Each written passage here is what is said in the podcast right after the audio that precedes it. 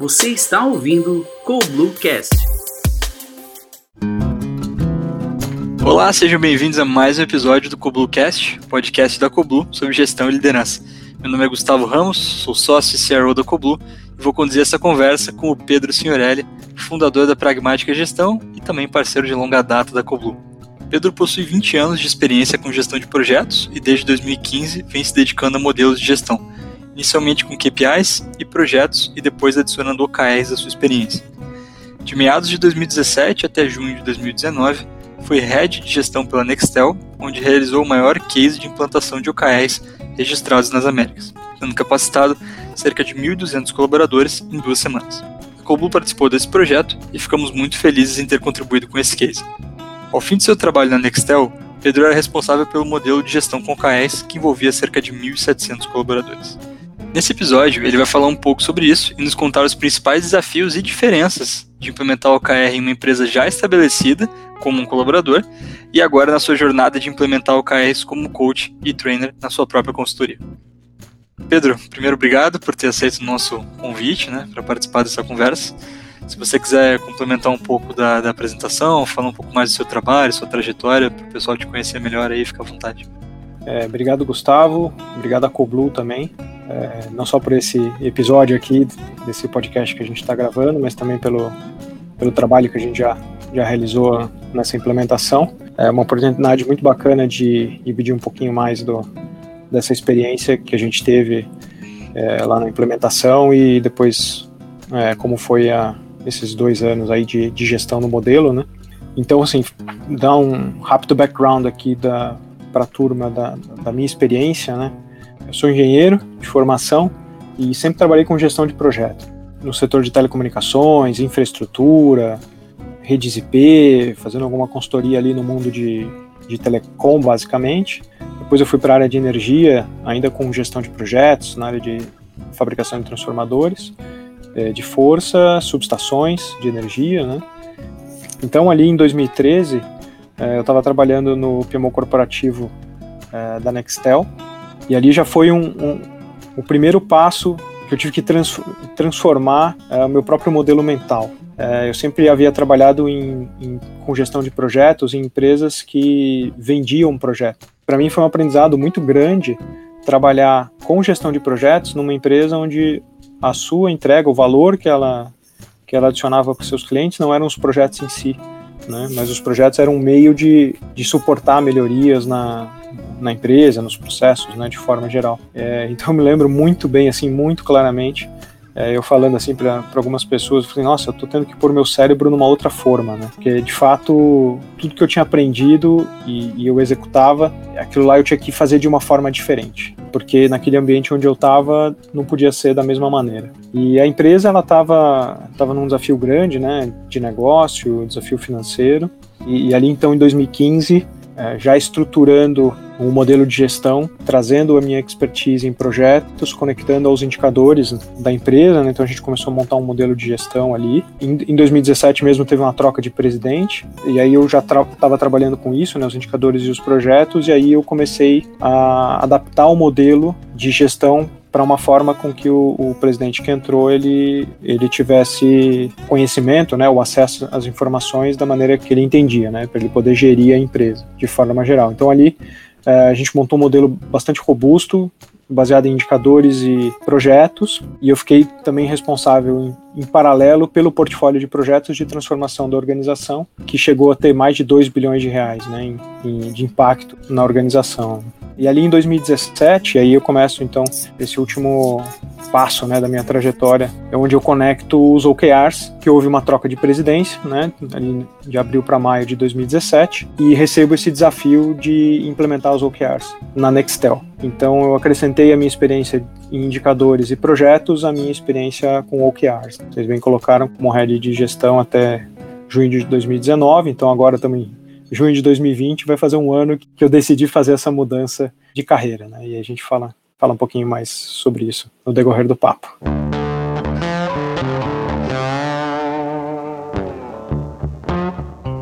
Eu acabo falando com muita gente que é head de projetos ou, ou faz gestão de projetos nas empresas, né? E, E eu me deparo às vezes com uma situação onde eu chego, né? Eu preciso explicar sobre o OKR para aquele gerente. E ele normalmente me responde assim: Então, cara, a gente é, trabalha aqui orientado a projetos e vai continuar trabalhando, tá? Mas, mas o que isso quer dizer? Daí, então, daí ele começa a construir os OKRs e, e monta todos os projetos ali. Isso que eu queria entender. Vamos dizer que, cara, tu tá falando agora com, com o Pedro de antes, né? Entrou numa nova, agora tu tá tendo um cliente, tu encontrou um Pedro lá, que não passou pela transformação que tu passou, né? O cara totalmente orientado a projetos e tu precisa conseguir entregar valor para ele com o OKR como algo talvez que vai na verdade ajudar ele ou ser complementar ao trabalho que ele já faz. Como que tu vende o OKR pro Pedro de antes, quando tu encontra ele numa empresa? É uma pergunta bastante relevante, né, de fato. É, as pessoas precisam entender que os projetos eles são meio, eles não são fim. O, o gerente de projeto, o head de uma área de projetos, ele cumpre o seu fim se ele escolher é, ou ajudar né, a organização a escolher bem quais são os projetos que têm que ser executados.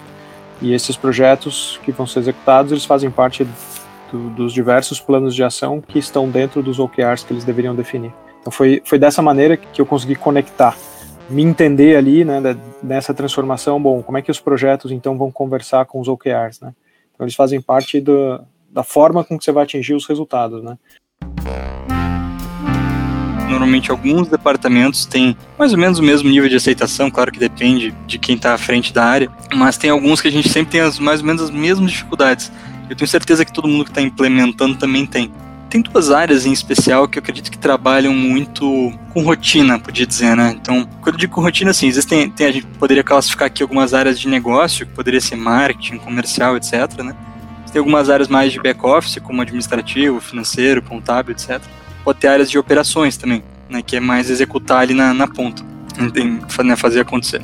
Normalmente, na, na área de operação, né, existe esse viés forte do controle de controle de indicadores e atividades e no back office também, porque o back office sempre se coloca, pelo menos nos casos que eu converso, como quem garante a sustentação, né, o controle.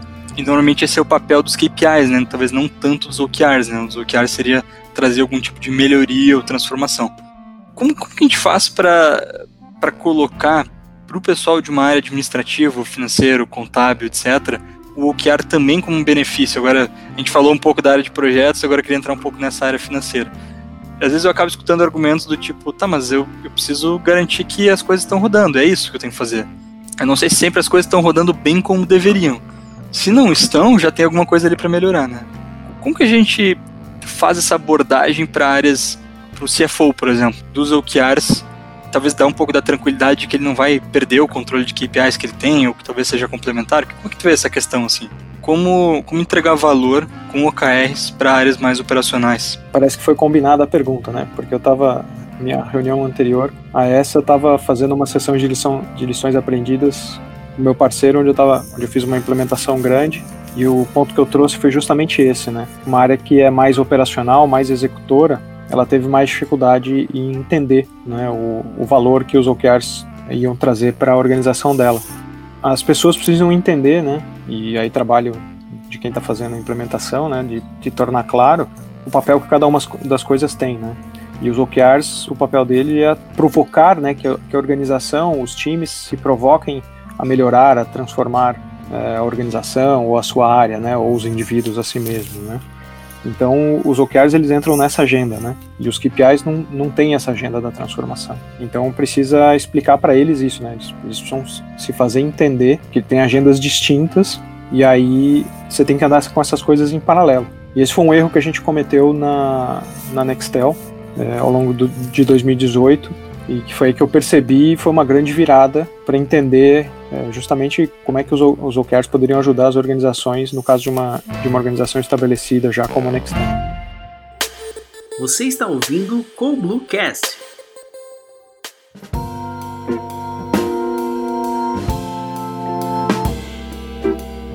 Pedro, você passou por duas realidades que eu considero bem interessante quando falamos sobre implantação de OKR, né? Primeiro você estava dentro de uma empresa com um gerente de projetos e responsável por implementar o OKR nessa empresa.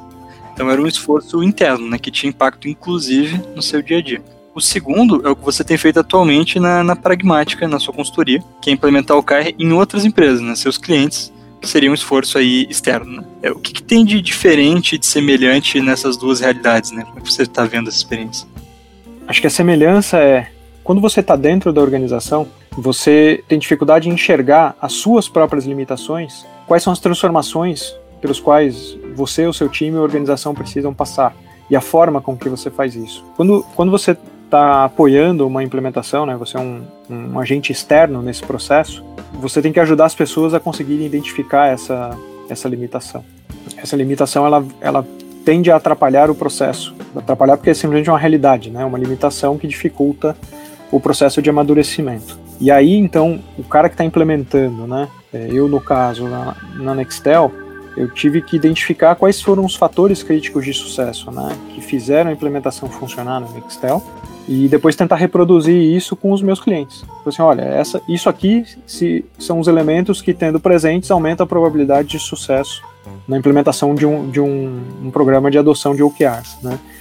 E, e aí o que o que eu fui percebendo, né, até pelo papel que eu exerci durante bastante tempo na Nextel como head de gestão, é e a forma tão intensa que foi a implementação, né, não só falando da capacitação dos 1.200, né, que vocês que vocês nos apoiaram, né, mas depois durante toda a gestão do, do modelo de realmente, né, com os OKRs, eu entendi assim, procurei entender muito bem as pessoas, né, que estavam envolvidas nesse processo, né que, que o CEO enxergava ou esperava do, dos OKRs, o que, que os demais líderes da organização enxergavam, o que, que os indivíduos enxergavam, e eu, é, como head de gestão, o que, que eu enxergava que os OKRs precisavam entregar. Então, essas pessoas, né?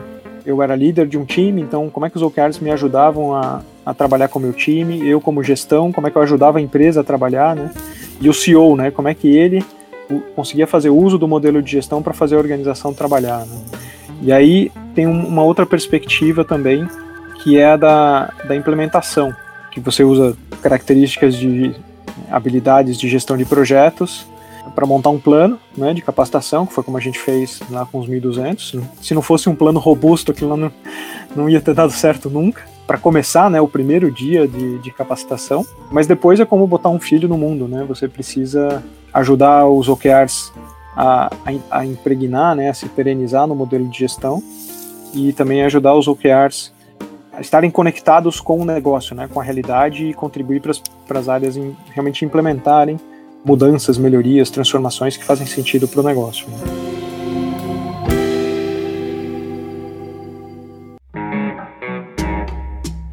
Eu acho que tem uma, uma questão aí, até pegando o gancho do que você falou, né? Que quando você está dentro da empresa é mais difícil de entender. Quando você está dentro da empresa, você conhece bem as dores, mas por você não estar tá olhando de fora, você está olhando de um ponto de vista bem particular que é o seu, né? Uhum. Quando você está implementando em outra empresa, você tem a visão do todo, mas você ainda não tem a, a clareza das dores, né? Porque tu não está vivendo aquilo. É isso. E aí tem o trabalho do consultor de mergulhar na, no cliente, né? Para além de ver de fora, também entender as dores de cada stakeholder ali do projeto, vamos dizer assim. É, exa exatamente. E convencê-los de que aquela realidade é limitante e que eles precisam mudar, né, para eles poderem é, evoluir efetivamente. Né? Tem um conceito que você já mencionou sobre implantação de OKR, que é a ideia de ciência e arte, onde o projeto de implementar o OKR é uma ciência, mas adaptar isso para as pessoas e o negócio é uma arte. É, isso é muito interessante, né? Você podia explorar como você tem abordado isso de forma mais prática nas implantações, como você tem transmitido esse conceito para as empresas?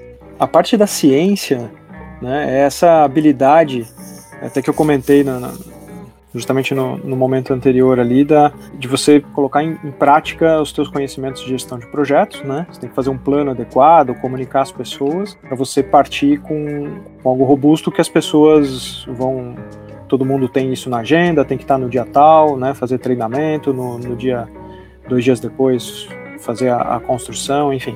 Então isso é uma ciência, né?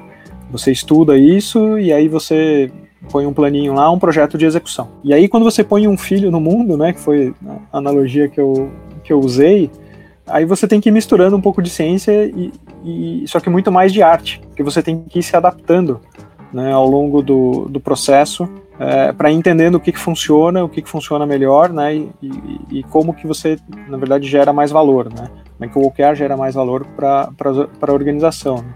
A ciência, a gente está no mundo ali meio do entre o óbvio e o complicado, né, se você tem um, um gerente de projeto que tem mais experiência, esse projeto de implementação ele é mais óbvio, e você tem um gerente de projeto com menos experiência, ele pode ser um pouco mais complicado, mas a partir do momento que você está gerindo um modelo de OKRs, um modelo de gestão baseado em OKRs, é, é um processo muito mais complexo, né? Porque você tem aí já o comportamento das pessoas, né? Você comentou mesmo, né? Que algumas áreas aderem mais rápido, outras levam mais tempo. É, isso adiciona uma complexidade no sistema.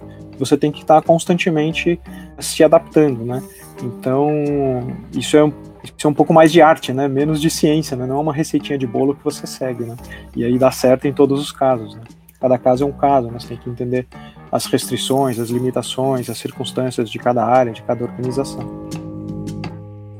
Você está ouvindo o Bluecast, um bate-papo com muita informação.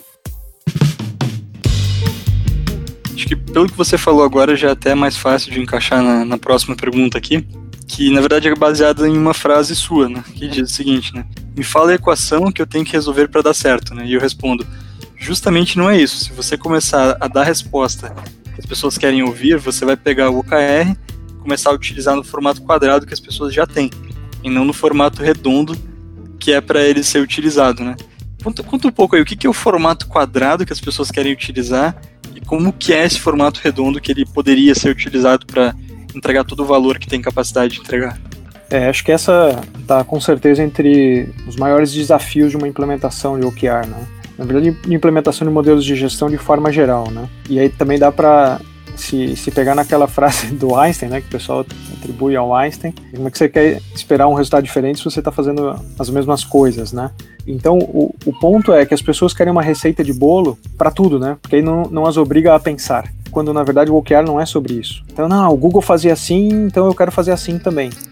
Mas você tem que pensar como o Google pensava para você poder agir como o Google age, ou agiu até agora, enfim. O pensar precede o agir essa é a mudança, essa é a transformação que as pessoas precisam entender. Né? Então já aconteceu em mais de um caso, né? Ah, me explica aqui a metodologia, né? Não, eu queria mais eh, entender melhor a metodologia. Mas a metodologia, ela é, é uma prática que emerge de uma forma de pensar. Então, se você não mudar a sua forma de pensar, você vai continuar agindo da mesma maneira e você vai usar aquela ferramenta e não vai obter os resultados que aquela ferramenta poderia te trazer se você estivesse pensando de maneira diferente. Né? Então, o quadrado e o, e o círculo está né, tá relacionado a isso, né? Você pensar de uma maneira diferente, né? E não usar uma ferramenta que é para ser o círculo numa situação que é quadrado, né? Então, você precisa conseguir se adaptar. Como você se vê um ano depois, é, em relação ao conhecimento sobre o KRs, da tua experiência mesmo, de quando você implementou pela primeira vez e agora? O que, que mudou depois de ter atendido alguns clientes? Talvez a gente poderia resumir assim, quais foram os teus principais aprendizados depois de ter agora interagido com mais empresas, né, além da, da própria que você tinha implementado? É, essa acho que foi uma outra assim, foi uma outra situação de colocar o cérebro numa outra forma, sabe? Não tinha muita informação disponível, né, para você consultar sobre o OKR lá em 2017, quando a gente, quando a gente começou essa jornada. O material disponível na internet era bastante limitado, né? Havia pouca experiência, né, de implementações, né? Eu fui beber lá, né, de da Coblu, né, da, da expertise do Zubieta e tal.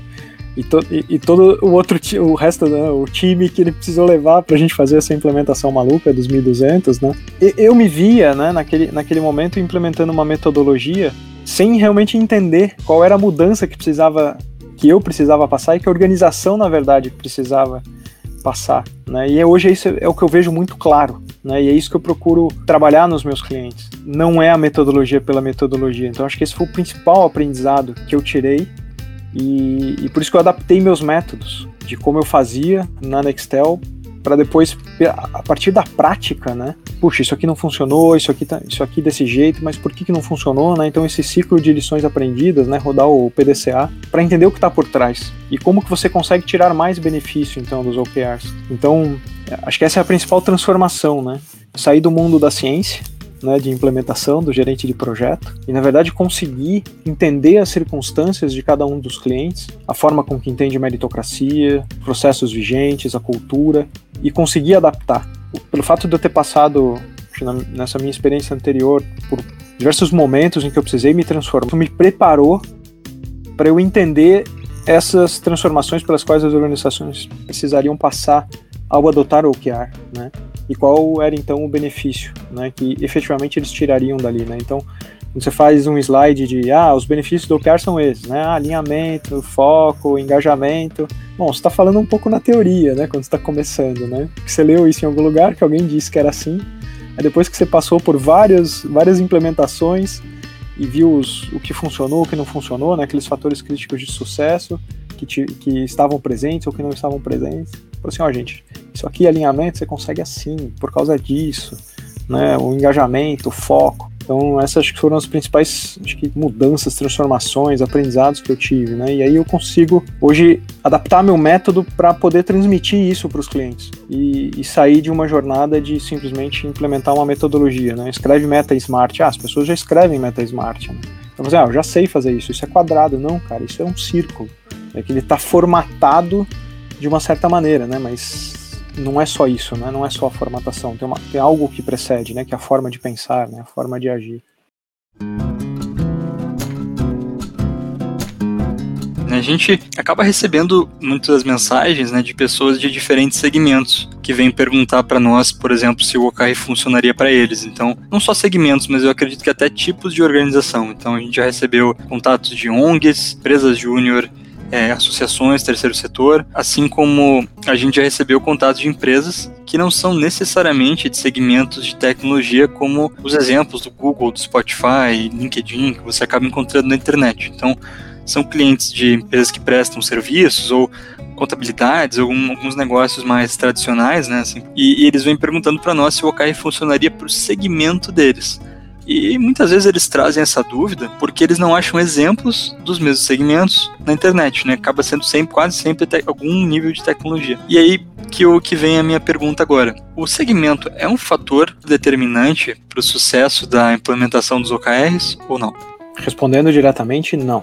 Justamente o OKR é uma forma de você pensar, né? Uma forma de você melhorar o seu negócio.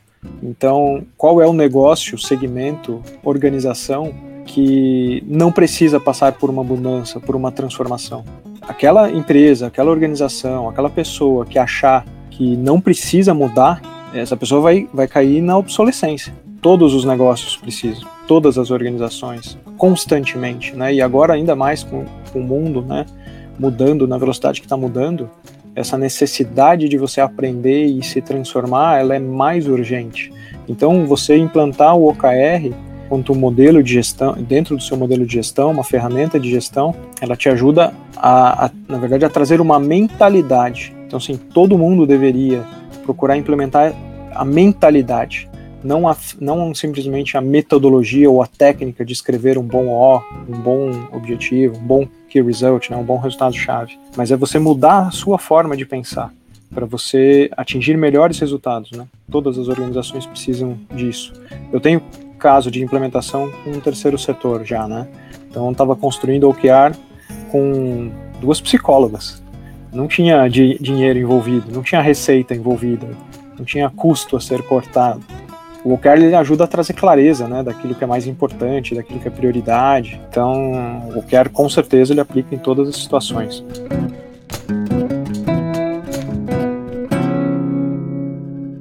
Pedro, muito obrigado pela conversa. Sempre ótimo trocar ideias com você sobre o OKR.